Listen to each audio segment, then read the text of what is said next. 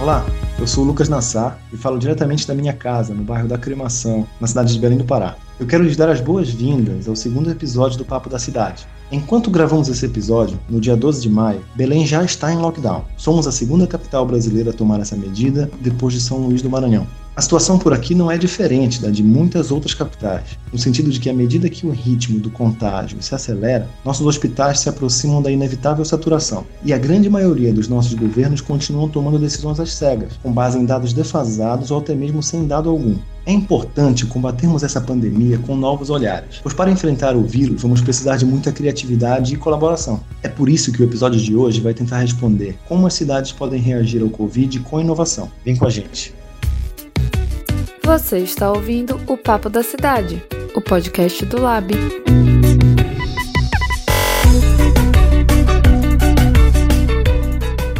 A cidade do Recife está aproveitando o seu histórico recente de investimentos em projetos e programas que pensam de forma criativa e se destaca nacionalmente. Para entender melhor como os recifenses têm enfrentado essa pandemia, receberemos hoje dois convidados especiais. No primeiro bloco desse episódio, conversaremos com Caio Scheidegger, advogado recifense e atual gerente do Laboratório de Inovação do Porto Digital. O Caio também é cofundador, junto com o Lab da cidade, da Rede Brasileira de Urbanismo Colaborativo. No segundo bloco, conversaremos com Túlio Ponzi, também advogado, recifense, ele ocupa o cargo de secretário executivo de Inovação Urbana do Recife. O Túlio vai nos ajudar a entender como o poder público pode inovar em tempos de crise.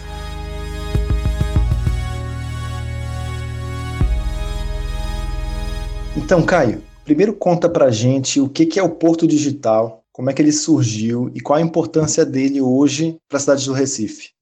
Então, Lucas, prazer estar aqui. O Porto Digital, ele é um projeto que fez 20 anos esse ano e ele é um ecossistema de inovação. Ele agrega é, parceiros de governo, parceiros da indústria, startups, makers. Ele é um espaço da cidade super privilegiado, ele é uma ilha de tecnologia, é um parque tecnológico por excelência. E hoje a gente tem mais de 10 mil colaboradores lá, tem umas 330 empresas de tecnologia. Então ele consegue manter esse espaço de experimentação. Então ele é um bairro modelo aqui em Recife. Recife é uma cidade que está chegando nos seus 500 anos em 2037. E a gente tinha um centro da cidade, o Marco Zero, onde existia um contexto de abandono e desuso de prédios históricos. E existia uma demanda também das universidades e da economia local, que era de manter os inovadores, os cérebros pensantes. Então, existia um arranjo que tem sido por digital desde então de aglomerar esses cérebros, esses polos de inovação no ecossistema. É, a gente tem articulações e fluxos contínuos, né? E hoje a gente também tem uma organização que é o Núcleo de Gestão do onde eu trabalho, onde sou gerente de inovação, que o papel dessa organização é articular e mobilizar esses stakeholders, né? De governo, indústria, de ambiente de fomento, academia, né? A gente trabalha em várias escalas, mas principalmente costurando conexões e oportunidades. E para a cidade do Recife, hoje ele já é o segundo maior gerador de recursos. Então, é um centro também que a gente tem um, um modelo econômico bem fora da curva, enquanto o Brasil está em uma recessão, Portital cresce aí 24% ao ano, uma coisa absurda. Então, ele é um polo de prosperidade no centro histórico, né? E a gente conseguiu isso por um arranjo urbanístico, de atrair empresas e pessoas de tecnologia para utilizar essa área histórica da cidade. E como é que o Porto Digital tem enfrentado os desafios impostos pelo Covid? O Porto Digital, ele, desde o início, quando a gente começou a ter sinais de que a pandemia estava é, chegando, né, ele se antecipou em alguns cenários. Eu fico muito grato estar numa organização que conseguiu ter essa sensibilidade de trabalhar com inovação baseada em dados, né, e trabalhar também com incerteza.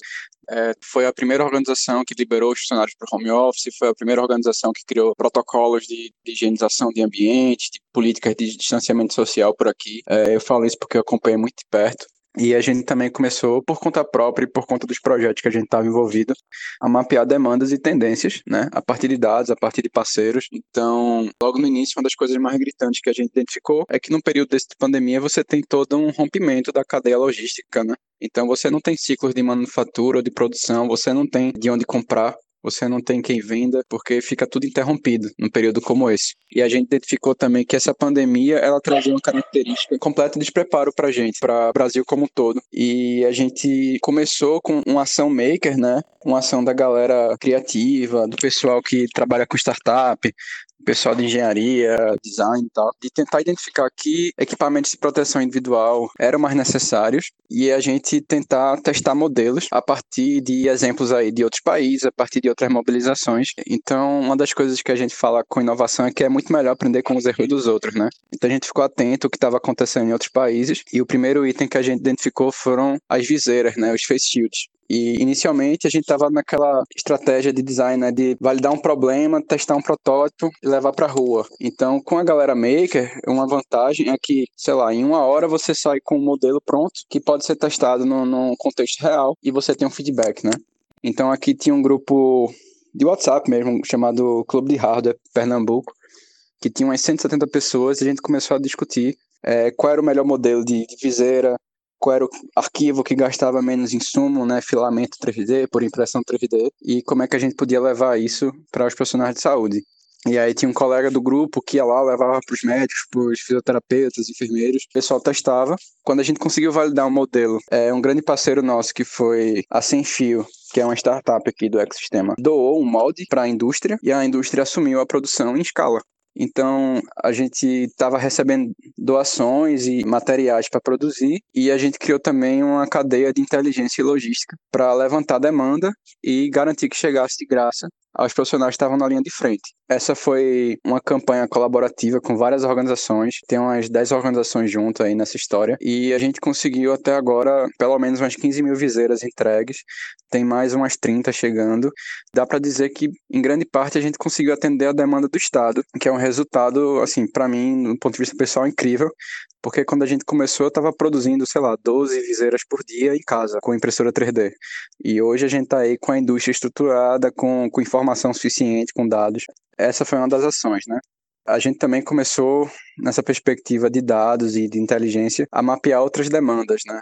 Então, hoje a gente está trabalhando com a Prefeitura do Recife para criar um hub de dados para tomada de decisão estratégica num contexto econômico e epidemiológico, né? Porque uma das características dessa crise é que a gente não sabe nem como o vírus se comporta, tem pouquíssimas informações de saúde das possíveis repercussões. Então, o risco e as características são ainda extremamente incertas, né? E para lidar com inovação num contexto de incerteza, a gente tem que às vezes zelar pelo cuidado e pela cautela. Então, a estratégia que a gente está trabalhando agora é poder modelar cenários para embasar a tomada de decisão da gestão, da indústria, de mapear riscos, cadeias. Por exemplo, se a gente vai pensar que algum algumas cadeias logísticas vão quebrar, como é que a gente contorna isso? Como é que a gente garante que alguns serviços continuem, alguns serviços essenciais? Então, a gente está trabalhando com um grupo de especialistas justamente para fazer esse teste. É um projeto que a gente imagina que ele é um piloto, mas que ele pode ser escalado para qualquer outra cidade, para qualquer outro estado, para vários outros contextos do país todo. E a gente imagina que essa também é a primeira chance da gente aprender, né? Porque o, que a gente tem visto é que o coronavírus talvez seja o primeiro de um ciclo.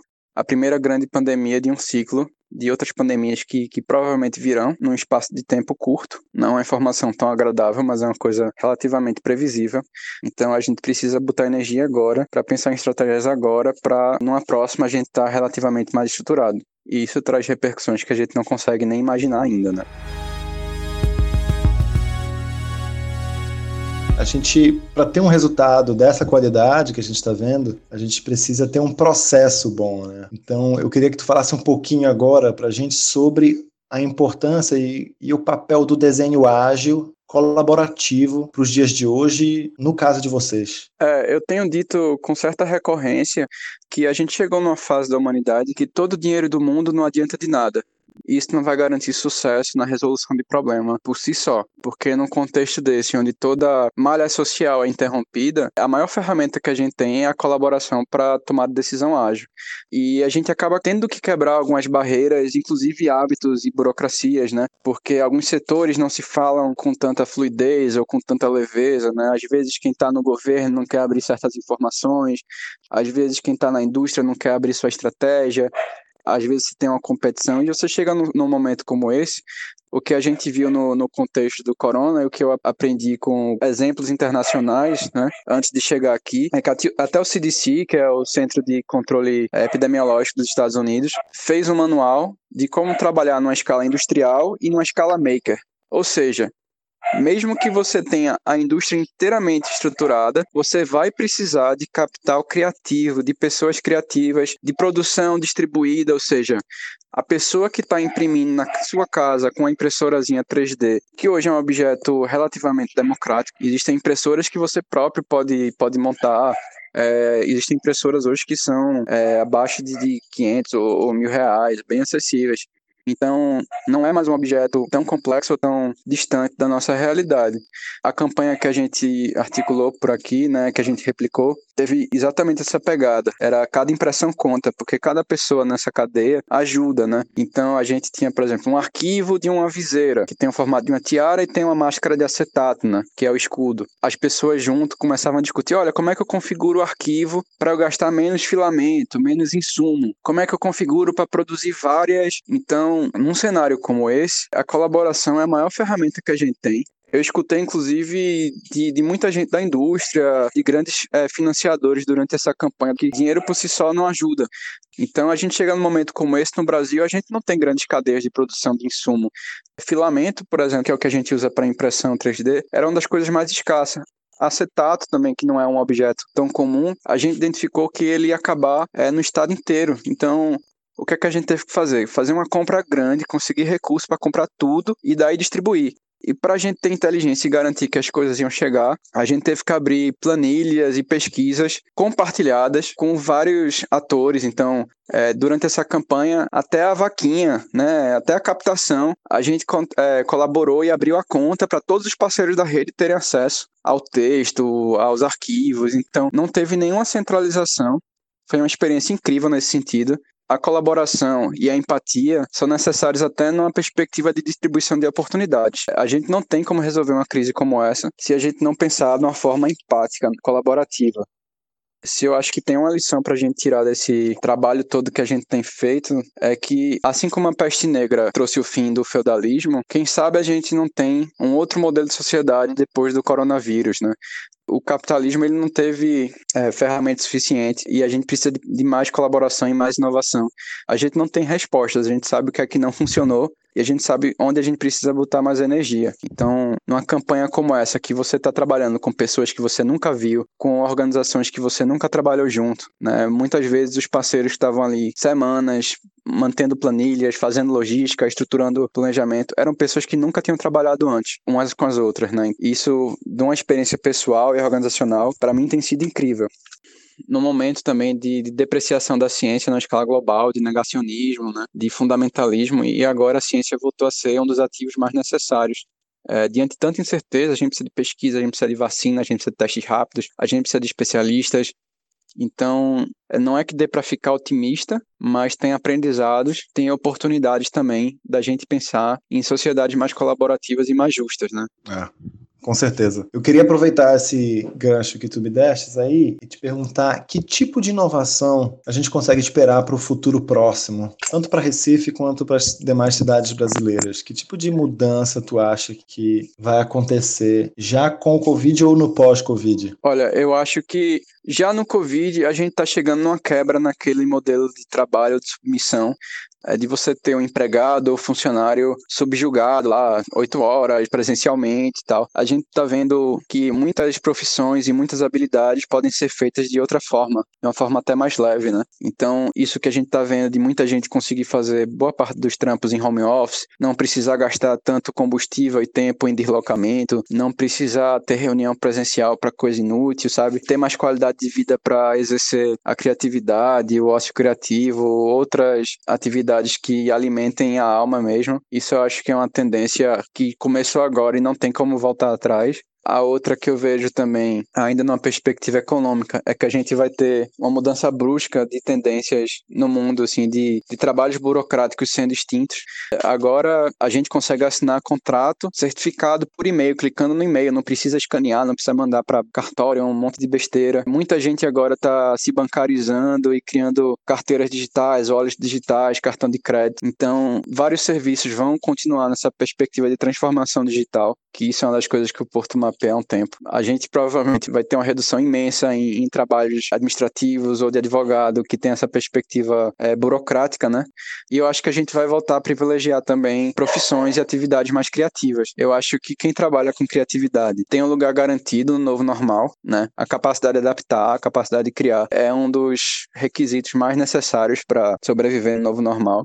E talvez a gente consiga chegar também numa fase super importante que é complexa de discutir, que é o decrescimento, que a gente possa entender como sociedade que esse modelo de prosperidade contínua, né, de resultados financeiros incríveis e de indústrias bilionárias lucrando sempre mais, que talvez isso não faça sentido, né? Quando a gente fala de sustentabilidade, se coloca um tripé, o econômico, social, ambiental, mas o ambiental ele era sempre meio perneta, assim, né? Do tripé, é sempre o que fica bambo, porque o único que tem força aí é o econômico. O, o, social e ambiental, eles acabam flexibilizados em qualquer contexto desse. E chega num momento como esse, tem discussões que a gente falava há muito tempo, que agora se tornam óbvias, né? Como colocar uma lógica socioambiental na economia, até na questão de mobilidade, né? A tendência agora é que o transporte público não se recupere por muito tempo, mas a gente vai precisar de modelos de cidades mais inclusivas, mais acessíveis e também com mais infraestrutura para transporte ativo, né, para pedestres, ciclistas. Quando a gente fala uma coisa dessa, parece que a gente está sendo extremista, está abraçando árvore, que, que é ecoativista, mas é, a gente está falando tudo isso aí baseado em dados, né? Ah, excelente. Eu acho que todos esses impactos que tu acabaste de falar, eles vão se refletir profundamente nas dinâmicas da cidade, né? Seja a gente falando de mobilidade urbana, de saneamento, de habitação social, enfim, todos os aspectos básicos que a gente encontra no meio urbano, inclusive a função básica da cidade, que é servir de lugar de encontro, né? Ele vai ter que ser repensado após essa pandemia, durante essa pandemia. Para dar continuação ao debate, agora a gente vai conversar com Túlio Ponzi. Então, Túlio, é um prazer te ter aqui. Diante desse apagão de dados que a gente experimentou no Brasil no início da pandemia, e considerando que no combate em uma pandemia todas as ações elas precisam ser muito rápidas, ocorre o risco de não ter efeito algum, a gente quer saber de ti como surgiu a ideia do monitoramento através do índice de isolamento social e como funciona esse monitoramento. Qual é a lógica por trás dele? Lucas, o prazer é todo meu estar né, tá falando com você e com todos né, que fazem o Lab da Cidade. Imagina que eu estou esses últimos anos né, à frente da Secretaria de Inovação Urbana aqui do Recife, né, que sempre teve como missão estar né, tá fomentando e desenvolvendo novas soluções urbanas para os nossos desafios, né, os desafios da cidade, entendendo que o cidadão era o grande protagonista disso tudo, estimulando as pessoas a fazerem a diferença no lugar onde vive, se juntando, eu chamei esses últimos anos né, as pessoas, os recifenses, para sair de casa, né, para poder viver a cidade. É, e agora, em tempos de pandemia, né, a gente está fazendo exatamente o contrário. Né. Eu estou aqui com esse desafio de estar tá engajando o recifense para ele poder cumprir o isolamento social. Estou né, auxiliando o prefeito nessa tarefa.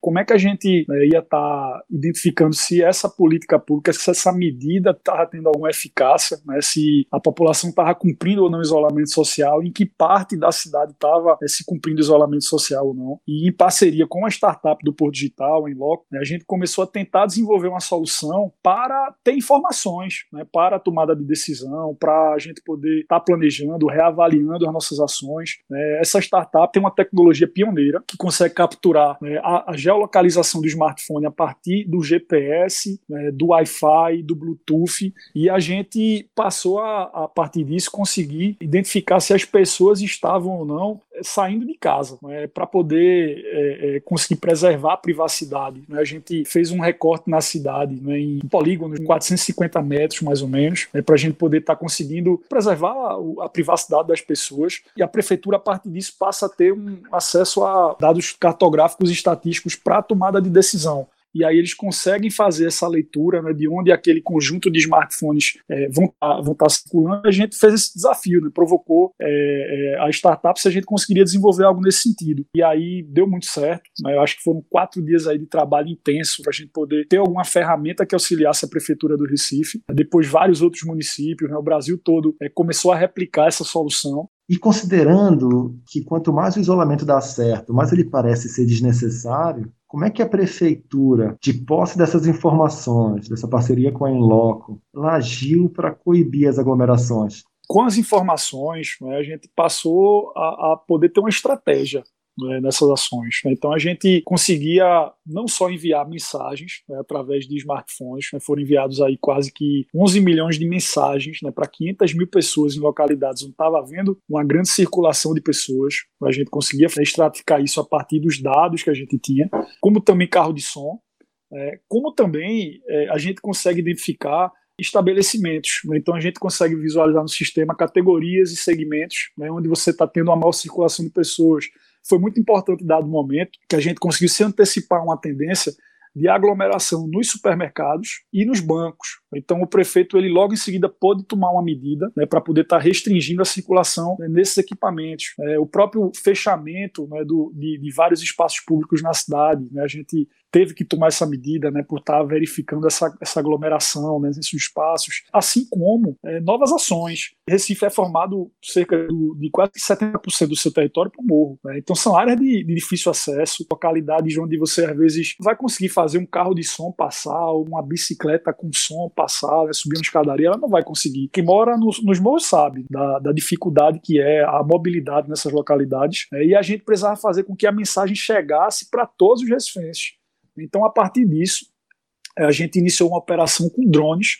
Né, esses drones eles passam a levar uma mensagem de conscientização, a mensagem sobre a importância do isolamento social, do fique em casa para todos os recifenses. Então foi uma medida muito importante, né? ela permitiu um alcance em toda a cidade. Para você ter uma ideia, a gente consegue fazer é, 30 sobrevoos por dia, né? são 30 localidades diferentes, né? levando essa mensagem. A cidade do Recife já teve cerca de 300 sobrevoos né, nesse período e a gente envia os drones para as localidades onde está precisando receber essa mensagem. E é, e é, impressionante como a gente vê já no dia seguinte o impacto imediato daquela ação. Não é um motivo para comemorar, mas nos últimos 20 dias, a cidade do Recife ela ficou cerca de 10 vezes né, entre primeiro ou segundo colocado no ranking de todas as capitais do país. É muito por conta desse trabalho. Quando a gente olha para os outros países, a gente vê que houve uma unidade né, dos países, né, todos se reuniram né, em prol de um de um único objetivo. E aqui a gente, infelizmente, não vê isso. Né? A gente é, vê governos né, em esferas é, distintas com posicionamentos e orientações distintas, e isso confunde bastante a, a população. Não, sem dúvida. O caso do drone, inclusive, ilustra muito bem essa singularidade do momento que a gente está vivendo, né? Esse novo normal. Não adianta a gente usar apenas as estratégias tradicionais que funcionavam antes da pandemia, por exemplo, carro-som, né? O momento é extraordinário, então as pessoas precisam de símbolos também extraordinários para mostrar que não tem, não, não tem opção, né? Então, ver um, um drone, ver um, um robozinho voando em cima do teu bar dizendo para te voltar para casa é bem diferente do que apenas uma, um carro-som, né? Tem um efeito diferente. Eu, eu, eu, acho que, que assim, a gente é, vem bebendo aqui de várias fontes. Né? A ciência vem sendo né, essa principal fonte. Do mesmo jeito que conversa com epidemiologistas, a gente também está conversando com cientistas de dados, está conversando com, com gente da ciência comportamental. Né? Então, o drone, inclusive, ele causa é, uma, uma ideia bem interessante, uma percepção diferente na população. Túlio, a gente sabe que o comitê para monitorar a evolução do Covid no Recife foi criado ainda em janeiro, quando a gente sequer tinha notícias de casos confirmados no Brasil. Quais foram os aprendizados que a Secretaria de Inovação Urbana e a Prefeitura como um todo tiveram ao longo desse processo no combate ao Covid, desde essa criação do comitê até os dias de hoje? Faz diferença planejar com tanta antecedência assim? Eu acredito que o Recife ele aprendeu muito uma recente epidemia que nós tivemos, né, da chikungunya, da zika, da dengue, e a partir daquele momento né, foi um grande aprendizado. Né, a gente é, criou uma, uma, uma, estrutura específica na prefeitura, né, ligada à Secretaria de Saúde, que faz esse acompanhamento e monitoramento de tudo que está acontecendo no mundo né, em relação à epidemiologia, né, toda essa parte epidemiológica. Então a gente passa a, a acompanhar isso de perto. Né, e foi muito importante para poder, né, ainda em janeiro, né, Recife instituir um comitê de resposta rápida à Covid-19 e se preparar naquele momento. Então, já naquele momento, a gente começou a capacitar toda a rede municipal de saúde é, já tinha um planejamento, né, porque é muito importante estar preparado para um isolamento social, mas é muito importante também começar a viabilizar as ações né, para a estruturação da rede de saúde.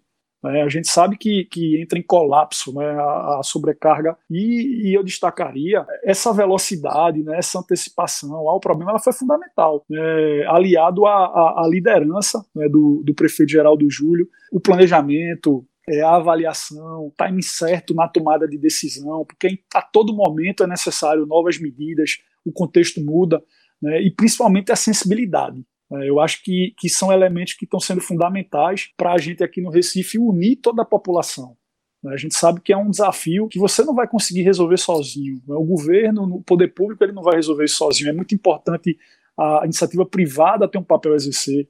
É, a imprensa tem um papel fundamental, informação também é salvar vidas, mas principalmente nós, enquanto cidadãos, é, a gente tem uma responsabilidade enorme nisso. A gente já viu o impacto que teve essa parceria da, da Prefeitura de Recife com a Inloco e como isso criou, criou uma inovação que hoje é nacional, né? uma tecnologia de várias capitais. Várias capitais estão se utilizando dela. Qual é o impacto de ter um dos maiores polos de tecnologia da América Latina, como é o Porto Digital, para as políticas de combate à disseminação do Covid? E de que forma esses laboratórios makers, essas startups que fazem parte do polo, elas interagem com a prefeitura para criar essas políticas públicas? A gente vem falando muito, né, destacando muito os novos valores né, que vão surgir nessa nova sociedade aí, né, que estava adormecida por um bom tempo. Né? A gente vem falando bastante da solidariedade, da fraternidade, do amor, mas eu acho que esse desafio, né, esse momento que a gente está vivendo hoje, ele impõe né, a vários atores da sociedade né, se reinventar né, mas principalmente se reaproximarem. Um dos legados né, do Covid-19 vai ser essa reaproximação entre academia, poder público, iniciativa privada, né, em prol de, de, de novas soluções, né, soluções simples às vezes, né, mas de soluções que possam estar impactando a vida das pessoas. Eu acredito muito que a colaboração, a cooperação, né, são valores que vão, vão ser a tônica daqui para frente. É como se fosse cada um puxando para si aquela responsabilidade compartilhada. O principal programa da, da tua secretaria é o Mais Vida dos Morros, né, que é uma política pública inovadora de cidadania e desenvolvimento sustentável para os morros do Recife. Essa iniciativa ela envolve urbanismo tático, ela envolve arte urbana, empoderamento. De que forma o Mais Vida nos Morros foi impactado pela pandemia, pela quarentena e como é que ele se adaptou a esse momento? O Mais Vida nos Morros ele simboliza, né, no imaginário de todas as comunidades do Recifense, ele simboliza o amor pela cidade, ele simboliza a vontade de fazer a diferença no lugar onde vive. O mundo todo ele está buscando se reinventar né, nesse momento. Eu, eu cito é, duas soluções muito interessantes que surgiram agora né, aqui no Recife, o Movimenta Recife, né, que é um aplicativo né, que ele faz com que a pessoa possa ter um professor de, de educação física orientando ele através de vídeo. Né, e aí você vai poder fazer ginástica dentro de casa. Né. Recife tinha né, diversas academias, né, equipamentos espalhados por toda a cidade, né, para a população gratuito, criou essa cultura, esse hábito de cuidar de forma preventiva da saúde. Né. A gente criou um aplicativo para o, o, médico poder atender o paciente sem o paciente sair de casa, saber se ele está com Covid ou não através da telemedicina.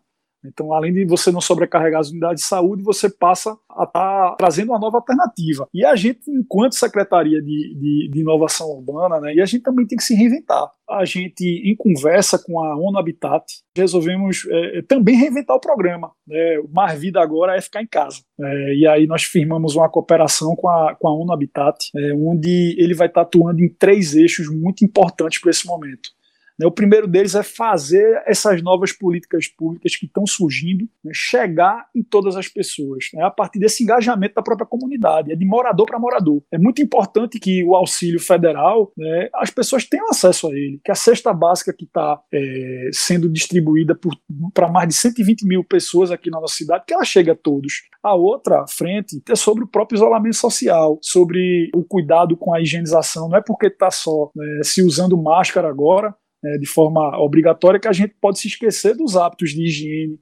Né? Então a gente vem fazendo uma ação tanto é, educativa, pedagógica, como também de distribuição né, da máscara, distribuição das barras de sabão, né, na comunidade, né, para poder ter esse caráter pedagógico mesmo, de reforçar a importância disso.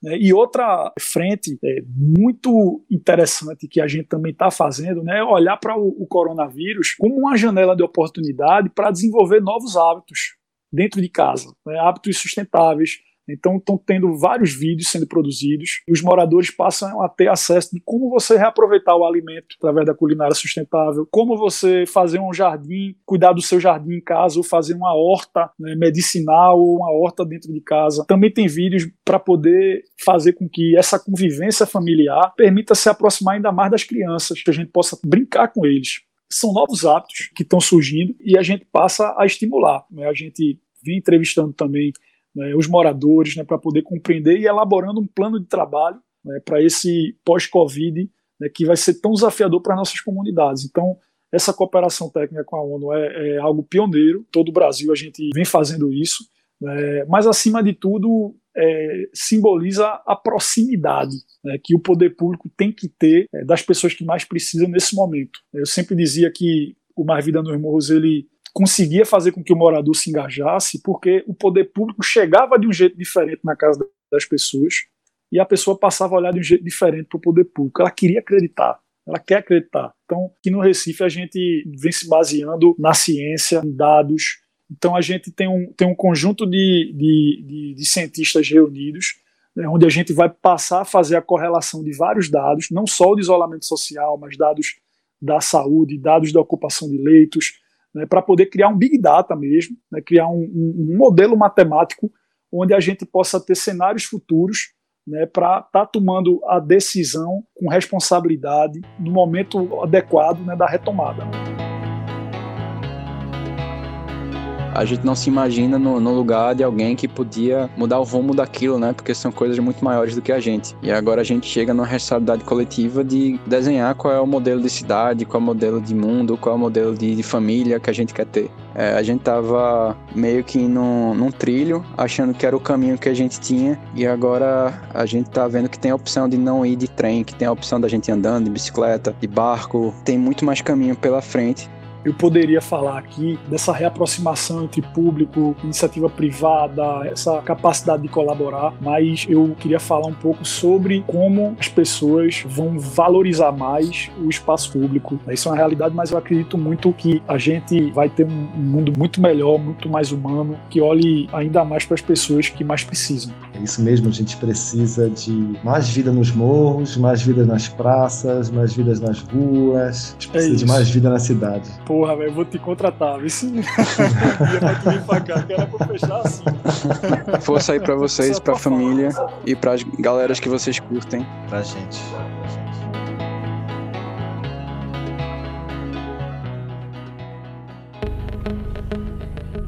Para atravessar essa pandemia, precisamos aprender com o nosso passado, tal qual fez a Prefeitura do Recife, ao usar sua experiência com o chikungunya para planejar suas políticas para o coronavírus. Recife nos ensina duas lições. Primeiro, precisamos aprender a trabalhar com evidências, baseado em ciência e dados. Ao mesmo tempo, precisamos tomar decisões de forma colaborativa, envolvendo iniciativa privada, poder público e sociedade civil. Ao longo das próximas semanas, o Papo da Cidade vai trazer outras inovações possíveis para o ambiente urbano. Acompanhe e até o próximo episódio. O Papo da Cidade é feito totalmente com trabalho voluntário. A produção é de Diva Nassar edição e mixagem de Augusto Júnior pesquisa de Bruna Brazão e Isabela Rocha. Esse episódio contou com músicas de Pio Lobato e com a trilha original da Budocaus Records.